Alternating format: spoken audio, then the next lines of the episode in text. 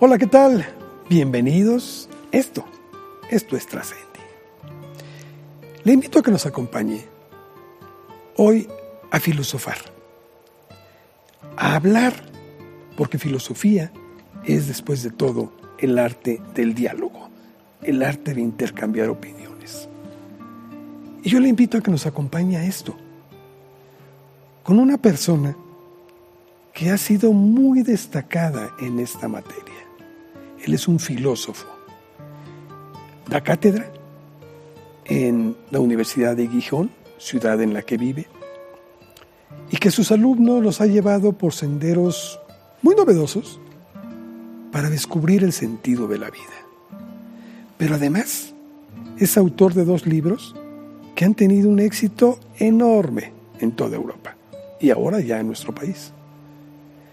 Estos son Filosofía en la calle y no me tapes el sol. Cómo ser un cínico de los buenos.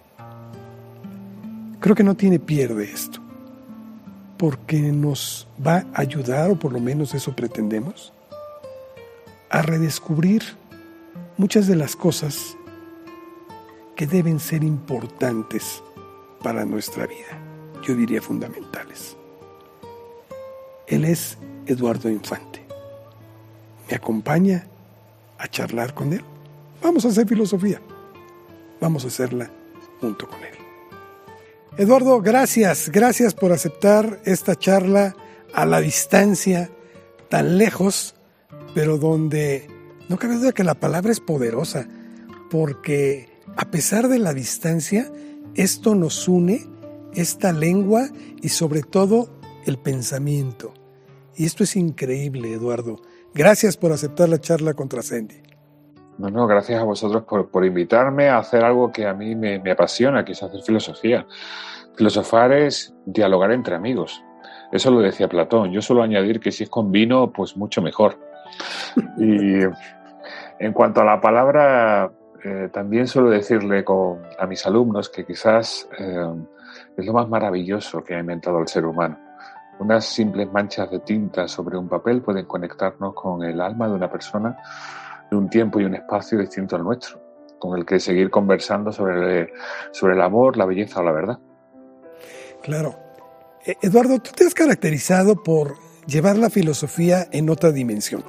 Yo sé que hay muchas, es como una corriente que se está dando últimamente, en que muchos filósofos insisten en sacar la filosofía de las aulas y llevarla al sitial original, que es la calle. Pero tú has ido todavía más lejos. Tú dices en tus obras que la plaza pública de antes son las redes ahora. Y a ese lugar tú has llevado precisamente esta filosofía y me gustaría que nos platiques de esta experiencia. ¿Cómo decidiste llegar ahí ¿Y cómo te has encontrado con esta red social que ha tenido una gran cantidad de gente que te sigue? Bueno, pues como siempre me llevó de la mano mi maestro, que es Sócrates. Sócrates entendió efectivamente la filosofía como, por un lado, un arte de vivir. Decía Sócrates que una vida que no se examina, pues no merece la pena ser vivida. Y Sócrates examinaba la vida allí donde la vida transcurre. La vida no transcurre en un aula, la vida transcurre en el bullicio, en el mercado, en las calles, en las plazas. Y allí Sócrates se encontraba con sus vecinos y realizaba una filosofía que era práctica, era un diálogo, pero sobre todo era una pregunta, era un amor a la pregunta, era un cuestionar. Un cuestionar lo obvio, lo que todos aceptamos sin porque sí, porque es lo que todo el mundo hace o lo que todo el mundo piensa. Y yo me pregunté qué haría Sócrates en el mundo de hoy.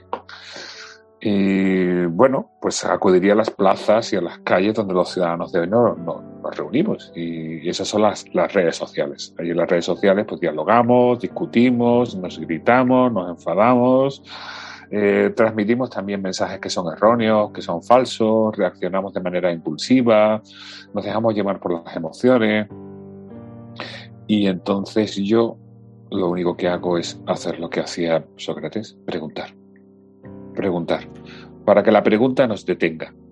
para que las preguntas nos pausen, porque para hacer filosofía uno necesita tiempo, porque el hombre libre es aquel que tiene tiempo libre, es aquel que tiene tiempo libre precisamente para poder reflexionar y hacerse una pregunta muy simple. ¿Esto que voy a decir o esto que voy a hacer es lo mejor que puedo decir y lo mejor que puedo hacer? Oye, Eduardo, tuviste mucho éxito, un bestseller que sacaste con este eh, libro, tu primer libro que fue eh, Filosofando la filosofía en la calle. Y ahora toca el turno, y déjame decirte, aquí lo tengo también, ¿verdad? Sacas este nuevo, nueva, eh, nuevo libro, No me tapes el sol, cómo ser un cínico de los buenos. Me encanta, me encanta el título, porque estás hablando de, de esta escuela precisamente filosófica.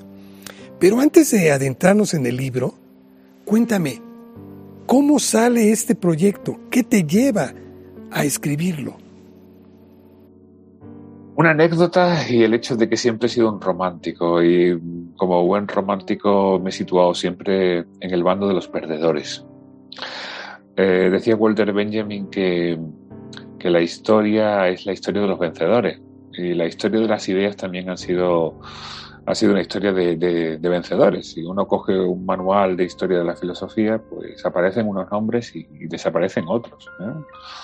Por ejemplo, aquí todavía, desgraciadamente, en Europa los, los, manuales de historia de la filosofía apenas recogen el pensamiento de Latinoamérica y es un gravísimo error. Eh, bueno, pues en la historia de la filosofía los vencedores han sido los idealistas y en el barrio, en el barrio, en el barrio contrario, en el bando contrario, los vencidos se encontraban los, materialistas y especialmente los, cínicos, ¿no? Y bueno, yo tenía o sentía el deber romántico de, contar también su historia, contar, la historia de los, vencidos. Por otro lado, mmm, precisamente el hecho de, formar parte de los vencidos, pues entraña que sean otros los que cuenten tu historia. Y la historia de los cínicos ha sido una historia totalmente tergiversada. De hecho, nuestra, la palabra cínico significa justo lo contrario hoy en día de lo que significaba en sus orígenes, ¿no? Ser un, por eso lo pongo lo de ser un cínico de los buenos, ¿no? Hoy en día ser cínico, pues es ser una persona totalmente desvergonzada para decir la mentira, para obrar de manera totalmente injusta, ser una persona que, que, no tiene ningún tipo de principios, ningún tipo de criterio ¿no? moral. Eh, es fácil, no sé allí en México, pero aquí es fácil encontrar muy buenos ejemplos de, de, ese tipo de cínicos en el Congreso de los Diputados y en el IBEX 35. ¿Y de dónde nace, de dónde nace el libro? Pues mira, el libro nace de una conversación con mi mamá. Eh, estábamos mi mamá y yo tomando un café y de repente ella comenzó a, a hablar mal de, la que ya es mi ex cuñada y, y, dijo, esta, esta mujer es que no la soporto porque es una cínica. Y, yo le respondí, mamá, por Dios, no puedes tener tan mal concepto de los cínicos. y entonces comencé a explicarle quiénes eran los cínicos, ¿no? Y ella se interesó mucho y dije, bueno, esta historia tengo que contarla, tengo que contarla. Le dije, mamá, los cínicos eran los discípulos de Sócrates. Eh, el discípulo que tuvo más éxito fue Platón, pero Platón eh, entendió la filosofía como algo académico y por eso, de hecho, fundó la academia como una actividad intelectual.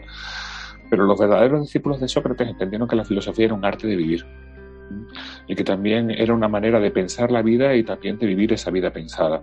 Y entendieron que Sócrates lo que realmente eh, legó no fue tanto una manera de hacer una actividad intelectual, sino fundamentalmente una manera de, una, una forma de vida dignamente humana. La, forma de vida o un modelo de vida que podría, que podría cultivar cualquier ser humano si quiere alcanzar la plenitud. ¿no? Entonces dije, hay que contar esta historia, hay que contar la historia de Antístenes, de Crates de Tebas, de Hiparquia, ¿no? de, de hombres y mujeres que ya en la antigüedad entendieron que la principal profesión que tenemos es la de, la de ser seres humanos excelentes. Nos esforzamos en el día a día. Yo, por ejemplo, soy profesor y soy filósofo. Y bueno, pues me esfuerzo en ser un buen profesor. No sé si lo consigo, en ser un buen filósofo, en ser un buen padre, en ser un buen amigo. Pero los cínicos, por ejemplo, me recuerdan cada día que mi principal profesión es la de ser un ser humano. Y debería esforzarme cada vez que me levanto en ser un ser humano excelente. Diógenes es otro ejemplo increíble al respecto, ¿no? Diógenes es un ejemplo de absoluta libertad. ¿eh? Los cínicos entendieron que, que no debemos someternos a ningún tirano, ya sea exterior o interior. Debemos buscar, la vida es muy corta ¿eh? y es una, y por eso no deberíamos vivir bajo la sombra de ningún tirano. Eh, Diógenes entendió que tenemos una serie de tiranos interiores. ¿Eh? uno de los tiranos es el deseo. Fíjate cómo vivimos en una sociedad consumista en la que nuestro deseo está alienado. Deseamos lo que otros desean que deseemos. Incluso también a nivel político. Eh, uno tiene que emancipar su deseo y controlar su deseo y no dejar que el deseo le controle, ¿no?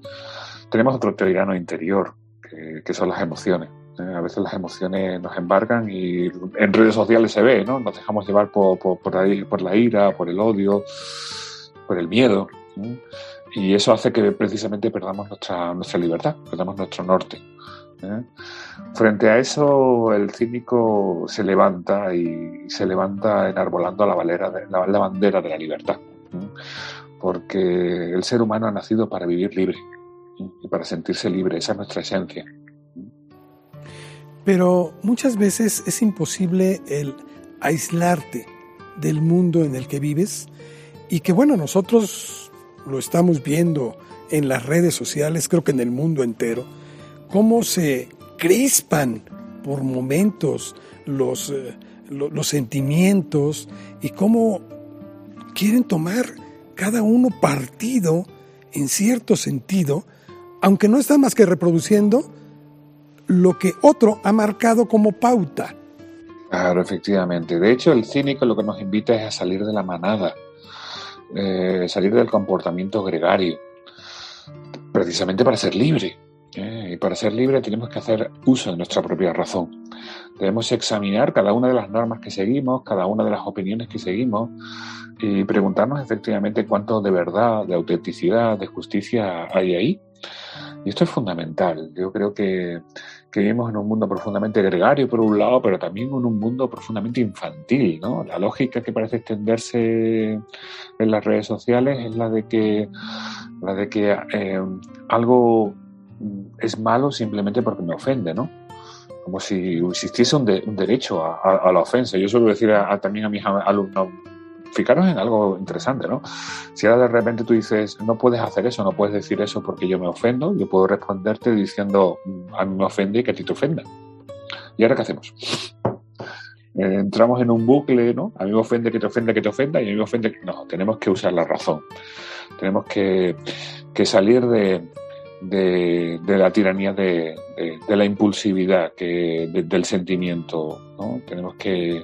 Porque la razón efectivamente puede, puede encontrarnos. Y sobre todo entender. Entender y, también cultivar determinados sentimientos que son positivos. Fíjate que en las redes sociales se cultivan, pues eso, fundamentalmente el odio, la ira y, el miedo. ¿no? Pero hay sentimientos positivos. Yo creo mucho en la ciudad, el concepto de ciudad antiguo. Me gusta hablar de, de, de, por un lado el concepto de ciudadano, pero también por el lado el concepto de vecino. Me gusta hablar de mis vecinos, ¿no? Y, entender que el que opina diferente a mí es mi vecino y mi conciudadano, con el que quiero estar y quiero vivir junto a él, ¿no? Y, quiero entenderme y quiero que, que, me entienda. Por tanto, yo creo que es importante que recuperemos ese noble arte del diálogo. Es decir, los griegos crearon la democracia, crearon la ciudad, y, todo eso, la ciudad y la democracia, se sustentaban en el diálogo, que era un arte, que hemos olvidado, que hemos olvidado. Fíjate que es que ya, ya, no, ya no es que no dialoguemos, es que no hablamos. ¿Eh? Eh, es fácil darse un paseo por... Hace, creo que fue ayer o antes de ayer, se cayó WhatsApp ¿no? Y, parecía, parecía el fin del mundo, ¿no? La gente se volvió loca. Se volvió loca, es como, ¿qué, ¿qué, hago ahora? Voy a tener que hablar con mi vecino. Sí, sí, pues hablar, hablar, que no hay nada de malo, ¿no? Hablar sosegadamente, dialogar, reencontrarnos, quizás sea la solución, ¿no? A lo mejor hay que desconectar para volver a conectarnos. Oye, Eduardo, escuché una, una frase que tú pronuncias, permíteme citarla, donde dices, debemos pensar la vida y vivir el pensamiento. ¿Puedes abundarnos en esto? Sí. Eh, esa frase es mi manera de entender la filosofía o de recuperar lo que la filosofía siempre fue. Eh, la filosofía fue un examen de la vida. Es decir, el griego mm, era, el ciudadano griego era un hombre que tenía tiempo libre. De hecho, entendía efectivamente que el hombre libre era aquel que tenía tiempo libre. Y por tanto, como tenía tiempo libre, eh, se preguntaba qué hacer con ese tiempo. Porque entendía también que el tiempo libre, el tiempo de ocio, no era un tiempo para, para malgastarlo simplemente en dejar que pase el tiempo. Em, no hacer lo que hacemos hoy en día, que es consumir eh, series insustanciales en plataformas como Netflix. El tiempo libre tenía que ser un tiempo para disfrutar de la vida, para desarrollar todas las capacidades, para que al final de una vida uno pudiera mirar hacia atrás y pudiera decir aquellas palabras que a mí me maravillan, ¿no? que fueron las últimas palabras que pronunció el filósofo Ludwig Wittgenstein. Díganles a mis amigos que mi vida ha sido algo maravilloso. Para llegar ahí, para llegar ahí, uno tiene que, uno tiene que alcanzar la sabiduría. Los griegos entendían que la sabiduría eh, no era un conocimiento intelectual, no era un conocimiento, no era conocer muchas lenguas, hablar muchas lenguas o conocer muchos datos, era saber vivir, saber vivir bien, saber vivir bien. Y para saber vivir bien, uno ha de pensar la vida. Uno ha de, someter continuamente a examen la vida. Y de hacerlo, y esto es muy importante, junto con otros. Ha habido dos maneras de entender la filosofía. Una manera de entender la filosofía como a mí me gusta, que es que la filosofía es un diálogo, es un encuentro como tú y yo estamos haciendo ahora mismo, ¿eh? en el que hablamos de, de, cómo de cómo ha de entenderse este mundo en el que vivimos y cómo ha de vivirse. Y otra manera de entender la filosofía que yo no comparto, que es un monólogo. Es decir, ese filósofo encerrado en su habitación, pensando el mundo, ¿no? Yo me lo guiso y yo me lo como, no necesito a nadie más, ¿no? La filosofía yo la entiendo como un diálogo junto con el amigo, junto con el vecino, junto con el otro, acerca de los temas realmente importantes. Y los temas realmente importantes tienen que ver con, con, la vida real, con la vida real. Bien, pero hay algo también fundamental. Es decir, no podemos quedarnos solo ahí. Es decir, eh, la, filosofía no solo era pensar la vida, sino era vivir filosóficamente. La vida pensada tenía que ser una vida vivida. Había que, había que tener coherencia con la vida. A un filósofo se le, se, le, se, le, se le veía no solo, o se le notaba no solo por la manera en que pensaba, sino sobre todo por la manera en que vivía. Vivía de manera filosófica. En esto los cínicos fueron, fueron muy coherentes. Los cínicos, eh, ser cínico era un compromiso con la verdad era, era primero un compromiso con la verdad en el sentido de que había que decir la verdad a pesar de las consecuencias. Ellos, por ejemplo, eran capaces de mirar al tirano y decirle al tirano a la cara que era un tirano. Tenían, por tanto, una virtud fundamental que nosotros hemos perdido, que es la parresia, que es eh, eh, el arrojo o la valentía de decir la verdad cuando hay que decirla. Y necesitamos ese tipo de héroes filosóficos todavía en, nuestro mundo.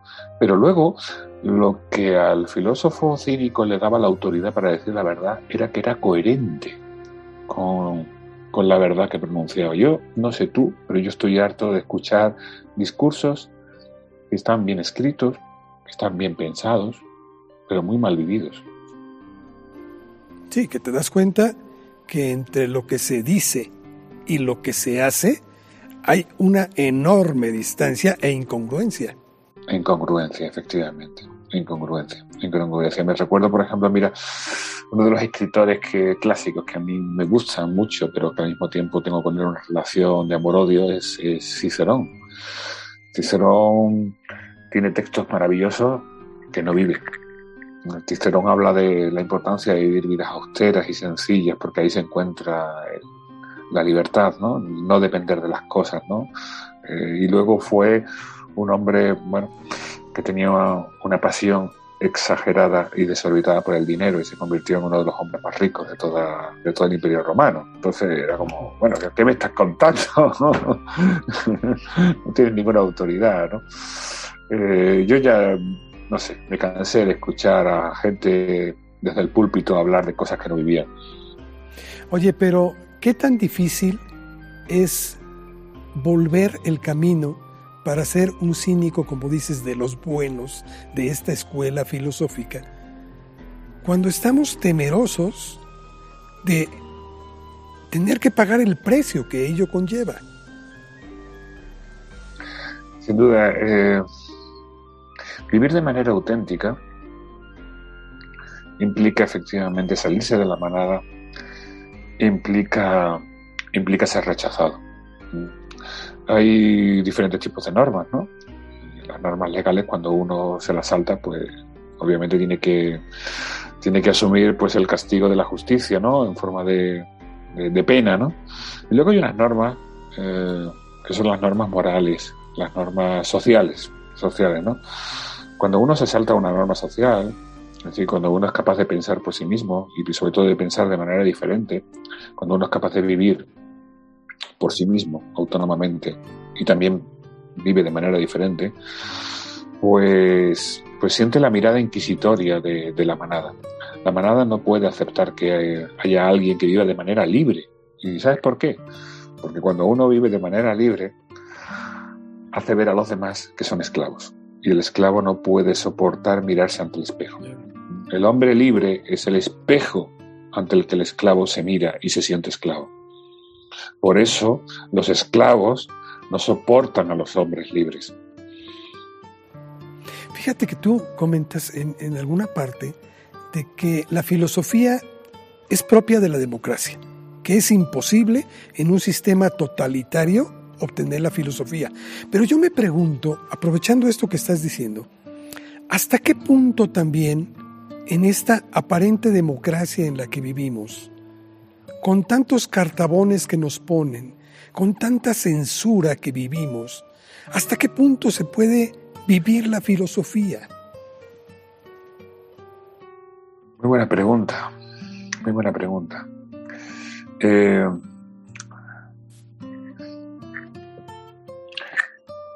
necesitamos tiempo Vivimos en una aparente democracia, estoy totalmente de acuerdo con lo que acabas de afirmar.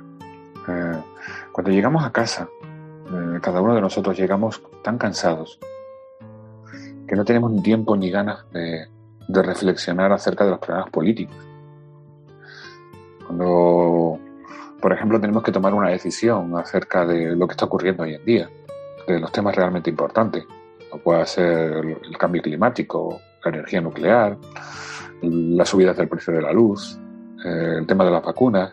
El ciudadano medio no tiene criterio, pero no tiene criterio porque es que no, no, tiene tiempo ni, ni, ni ganas para, para, para, poder dialogar, para poder informarse. ¿no? Parece que el sistema está, está, está hecho precisamente para que, para que, que no, no, no podamos pensar en ello. Entonces, al final, ¿qué hacemos? Hacemos algo que un griego se echaría las manos a la cabeza, ¿no? Un demócrata griego le decimos a otros que piensen por nosotros. Delegamos a través de un papelito, de un voto, ¿no? le decimos, piensa usted por mí, esto es demasiado complicado, eh, yo no soy capaz de, de, enfrentarme a, a, estos, a estos dilemas, ¿no? Dilemas que, que, que, que, son importantes, que tenemos que solucionarlos entre todos, ¿no? Por tanto, mm, la el diálogo que, es la base de la democracia, necesita tiempo. Es algo curioso porque los diálogos de Platón, una de las cosas que me di cuenta cuando los estuve releyendo es que, que, no existe el tiempo. Comienza un diálogo y comienzan a hablar sobre la justicia, sobre la virtud, sobre la belleza, eh, y de repente cae la noche. Eh, se les ha pasado el día hablando y dialogando. El ciudadano de hoy no puede hacer eso. Quizás porque, porque también nosotros mismos nos hemos engañado. Es decir, eh, vivimos en un mundo en el que hemos creído que, que nos realizamos solo y exclusivamente en el mundo laboral. Como si el mundo del trabajo fuera el único lugar en el que podemos desarrollarnos como seres humanos, ¿no? Buscamos ser profesionales excelentes, en vez de ser vecinos, ciudadanos, seres humanos excelentes, ¿no? Y al final, ¿qué ocurre? Que nos terminamos autoexplotando.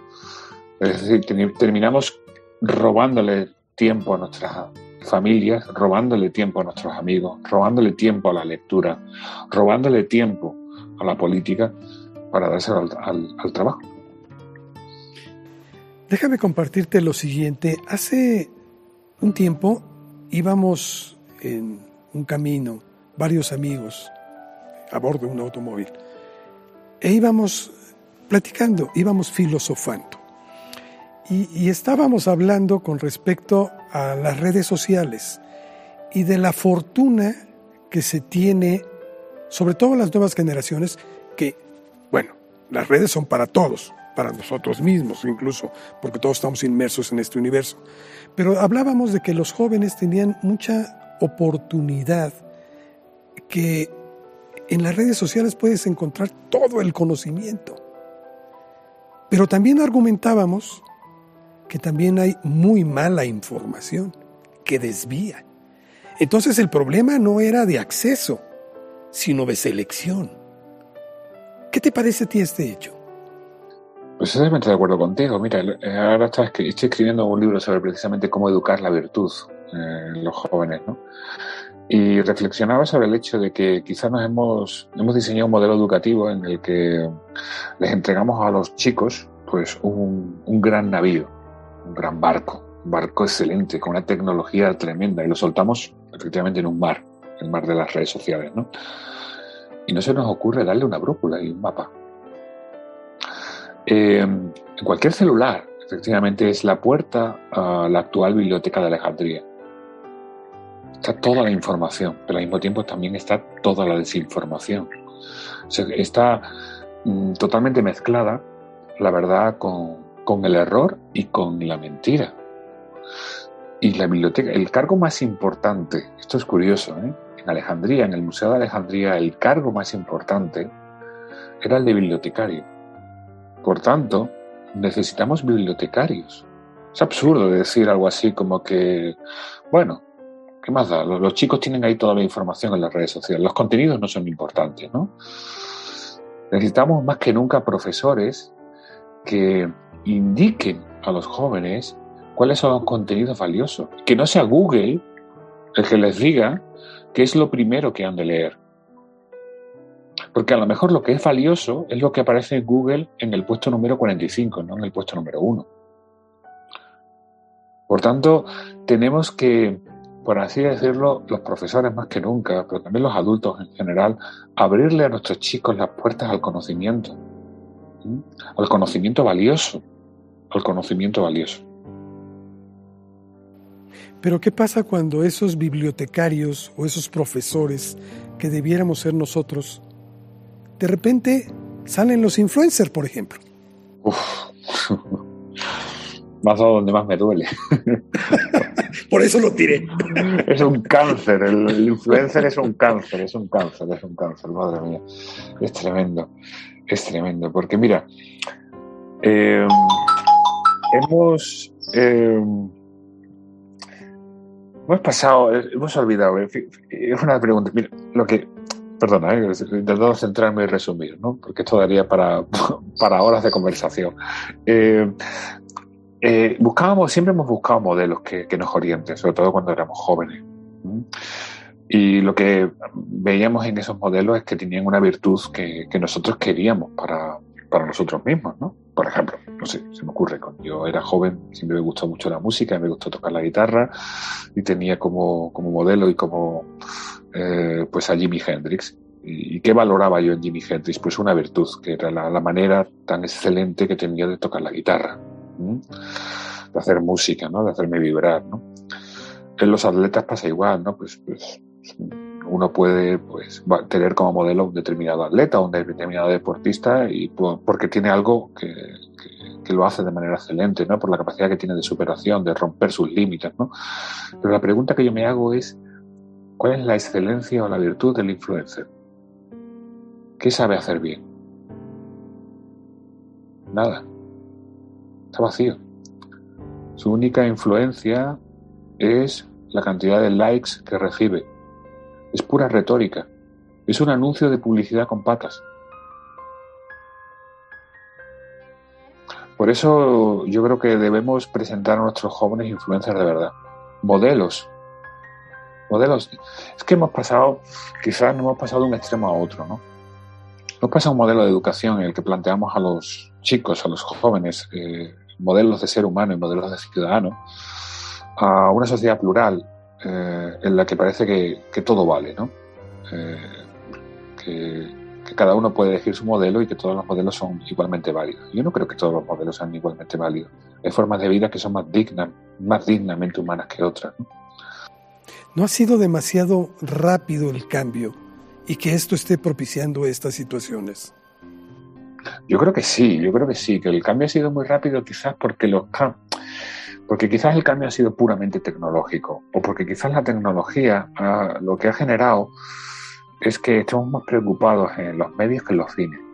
Es decir, eh, vivimos dentro de una sociedad, de un sistema, mm, parece que absolutamente obsesionado por perfeccionar los medios. Pero no nos preguntamos ni acerca de cuáles son los fines que, deberíamos perseguir, tanto a nivel individual como a nivel colectivo. Es decir, esos medios, ¿para qué los queremos? ¿Cuál es la forma de vida que realmente queremos construir? Lo importante no es tanto eh, la, calidad, por así decirlo, del, celular que tengo, ¿no? Sino la calidad de vida que quiero alcanzar con, con la herramienta que tengo en mis manos, ¿no? Porque, por ejemplo, en el celular efectivamente tengo acceso a, a una información valiosa. Yo desde el celular puedo coger y puedo usarlo para leer la Odisea o puedo usarlo para, para, para, cotillear a mi exnovia. Por tanto, yo creo que lo importante es que entendamos que, en nuestras manos, nunca mejor dicho, está la, posibilidad de, crecer como personas o de, o, de decrecer como personas, ¿no? Ahí está la clave, poder enseñar a nuestros jóvenes, pero también enseñarnos a nosotros mismos, que en el fondo la tecnología no es más que un medio que puede estar al servicio de unos fines que, nos desarrollen como, seres humanos y como sociedad, o justo lo contrario, ¿no? Que, nos anulen, incluso que nos hagan desaparecer, ¿no? Curiosamente, mira, ayer leía, no, no, ayer leía, con eso termino, que fue una, una, noticia que, que, me pareció muy interesante, que Francia, el gobierno francés ha pagado a varios escritores muy reputados de ciencia ficción para que imaginen posibles escenarios distópicos eh, ante, ante Internet, ¿no? Hacia dónde podría llevarnos una, red, ¿no? Para que políticamente podamos mm, diseñar estrategias ante situaciones de, caos, ¿no? Y bueno, esto me parece interesante, ¿no? Porque parece que, hay gobiernos que se, que se plantean ¿no? la, preocupación acerca de que la tecnología al final puede, puede terminar controlándonos a nosotros mismos, ¿no? En vez de, y, al final generando dependencias, ¿no? Claro. Iba a citar una, otra frase tuya que también me encantó, que dices que las redes sociales pueden ser ágoras o pueden ser callejones oscuros. O sea, tenemos esa dualidad, ¿no?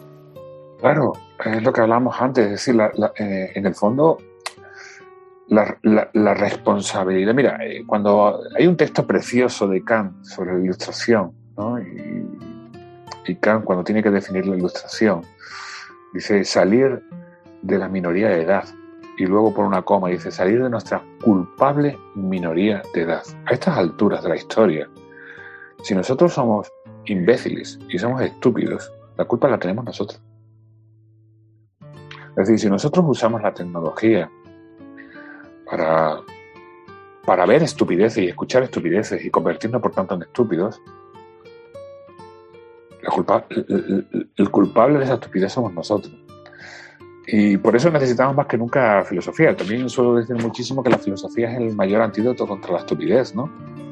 a mis alumnos les repito un montón, digo, mira, el filósofo no es un sabio, el filósofo es alguien profundamente preocupado en no ser estúpido. Yo me levanto todos los días, todos los días, con el firme propósito de ser lo menos estúpido posible. ¿Mm? El filósofo es aquel que corre un poco más rápido que la estupidez. y así, a lo mejor, algún día alcanza la sabiduría. También les suelo decir que, bueno, que convivimos hoy en día con muchísima estupidez, pero que tendrían que pensar que podría ser aún mayor las cotas de estupidez si no existiese la filosofía. Tú acostumbras o creaste un término que, que lo aplicas muy bien en Twitter, que se llaman los filorretos. ¿Qué son estos? Pues mira, eh, bueno, se me ocurrió precisamente cuando una vez entrando en redes sociales, cuando comenzaba toda esta historia, a través de mis alumnos que yo les preguntaba, eh, yo veía que estaba de moda una serie de retos, ¿te acuerdas? Los challenges, ¿no? Que me parecían profundamente estúpidos, ¿no? El reto de tirarse un cubo de agua encima de la cabeza o hacer, el imbécil, ¿no? A ver quién, quién era. Y dije yo, bueno, ¿por qué no intentamos hacer retos, pero retos de verdad, ¿no? Sobre todo retos intelectuales. Entonces también al mismo tiempo Mm, eh, recordé que, precisamente la filosofía en el fondo es eh, enfrentarse a los retos que la propia vida nos plantea.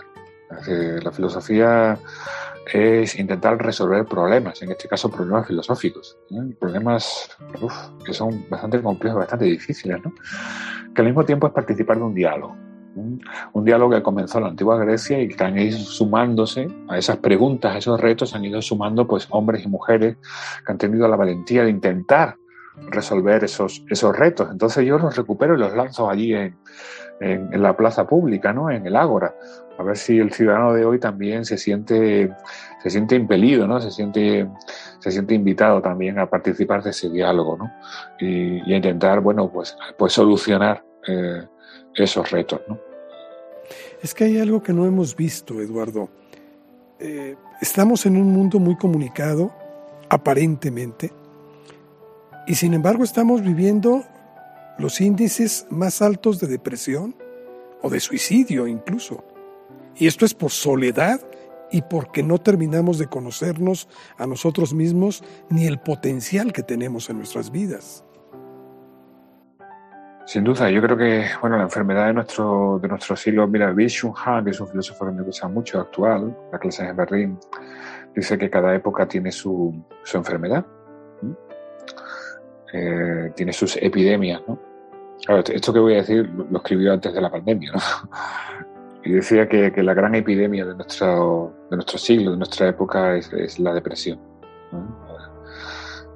Eh, de hecho, el, el, medicamento más vendido en el mundo eh, son los antidepresivos. ¿no? Entonces esto pone de manifiesto que, que, no sabemos vivir bien, que no sabemos vivir bien, que hemos quizás confundido vivir de manera confortable, vivir cómodamente con vivir bien. Y no son lo mismo, no son lo mismo. Porque el confort eh, no se paga con dinero. Eh, un ejercicio que suelo hacer mucho también con mis alumnos es sacar un billete y decirle, ¿esto qué es? Empezar a reflexionar, como hacía Sócrates, ¿no? Una y otra vez y respondiendo, un billete, ya, pero ¿qué es un billete? ¿Qué representa un billete? ¿Qué es el dinero? Al final llegamos a la conclusión de que el dinero, el dinero es tiempo de trabajo, tiempo de vida, tiempo de vida. El confort, el confort lo estamos, lo estamos pagando con tiempo de vida, con tiempo que robamos de nuestros amigos, que robamos de, nuestra familia, que robamos de pasear con nuestro perro, que robamos de sentarnos tranquilamente a ver atardecer mientras saboreamos una buena copa de vino. Tiempo que nos robamos en el fondo a nosotros mismos. ¿no? Debemos, por tanto, recuperar una pregunta muy sencilla, muy sencilla, que es la gran pregunta filosófica, que es ¿cómo vivir bien? Porque el antidepresivo es una escayola, pero la grieta va a seguir siempre ahí. Déjame retomar un poco tu libro, eh, hablando del, del cinismo. ¿Qué tan factible es volver a hacer el cinismo bueno sin tener que pasar con el cinismo malo que estamos viviendo? final del libro, bueno, yo lo que propongo es eso, es decir, que, por cierto, lo que propongo no es una idea mía, es una idea que le leía a Michel Foucault, ¿no? el filósofo francés, cuando él sabía ya que se moría, pues impartió un último curso en la Universidad de, en el Collège de Francia, ¿no? Y, en París. Y, lo dedicó precisamente al cinismo, eh, en una obra muy bonita eh, que se llama El coraje de la verdad. Y, y en esa obra, yo creo que en el fondo cuando la leí, y muchos la hemos leído, la hemos leído como el testamento, el testamento filosófico de, Michel Foucault. ¿no?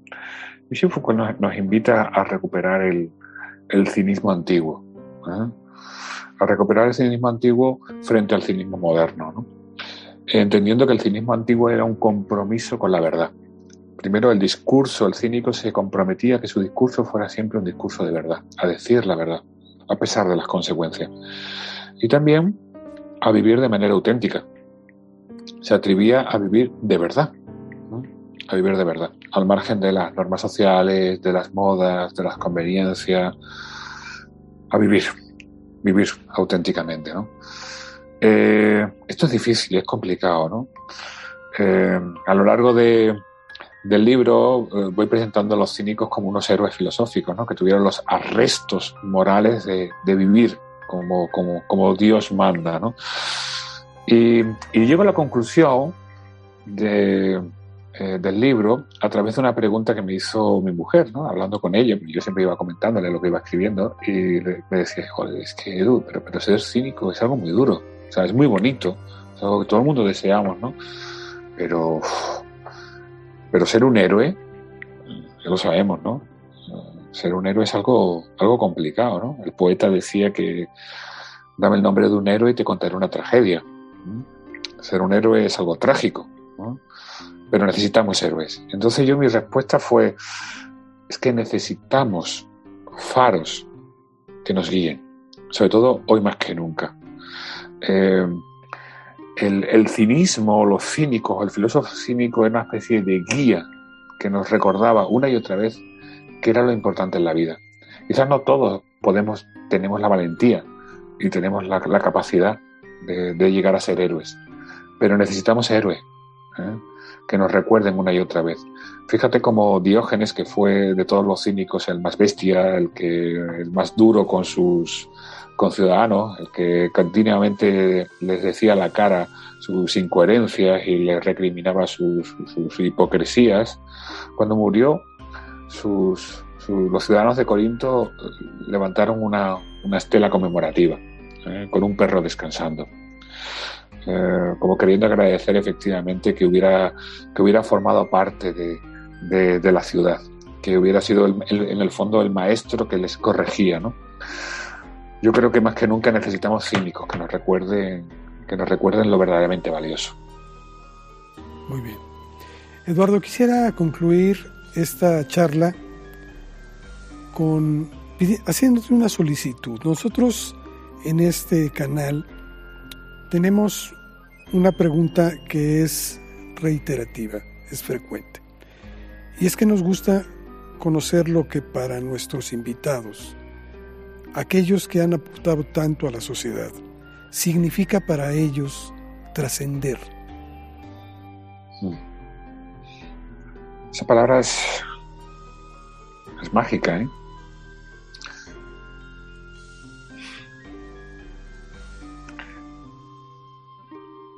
Por un lado, quizás, para mí es que tiene, es una palabra muy evocadora.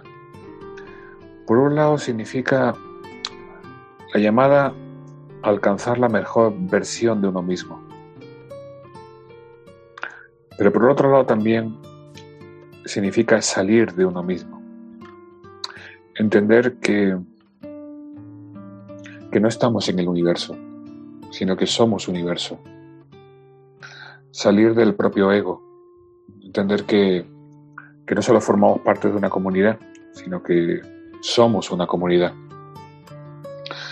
Salir de, la individualidad. Ser capaz de, de ver esa red de conexiones que nos hacen ser quienes somos. Somos lo que somos porque, porque otros fueron. Las palabras que tú y yo estamos usando son prestadas. Son prestadas, no son nuestras. las palabras con las que yo juego, las palabras que, que me hacen ser el escritor que soy, no son mías, son prestadas.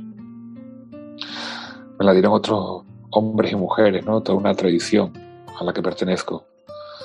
Trascender efectivamente para mí es un acto de generosidad y de gratitud. Es reconocerse, eh, reconocer lo que, lo que realmente soy, lo que realmente somos. Seres vulnerables e interdependientes. Para mí yo creo que todo eso sería trascender. Eduardo Infante, a nombre de todo el equipo de Trascendi, que somos una producción de Universidad Humanitas, te estamos muy agradecidos, muy agradecidos por conceptos tan claros que nos ayudan a buscar el verdadero concepto del vivir. Gracias porque creo que es una pregunta que tenemos que hacernos todos y a diario, como bien lo dices. Esa es una tarea inacabada. Pues ha sido un placer y te mando un fuerte abrazo desde el otro lado del charco. Esperemos algún día tener la oportunidad cualquiera de los dos de brincarlo y poder estar frente a frente. Gracias Eduardo. Gracias. Y a ustedes les invito a que se pongan a filosofar. La filosofía es la esencia misma de la vida. No debemos temerle, debemos temer en no hacerlo. Gracias por acompañarnos. Nos vemos en otro trascendi. Hasta entonces.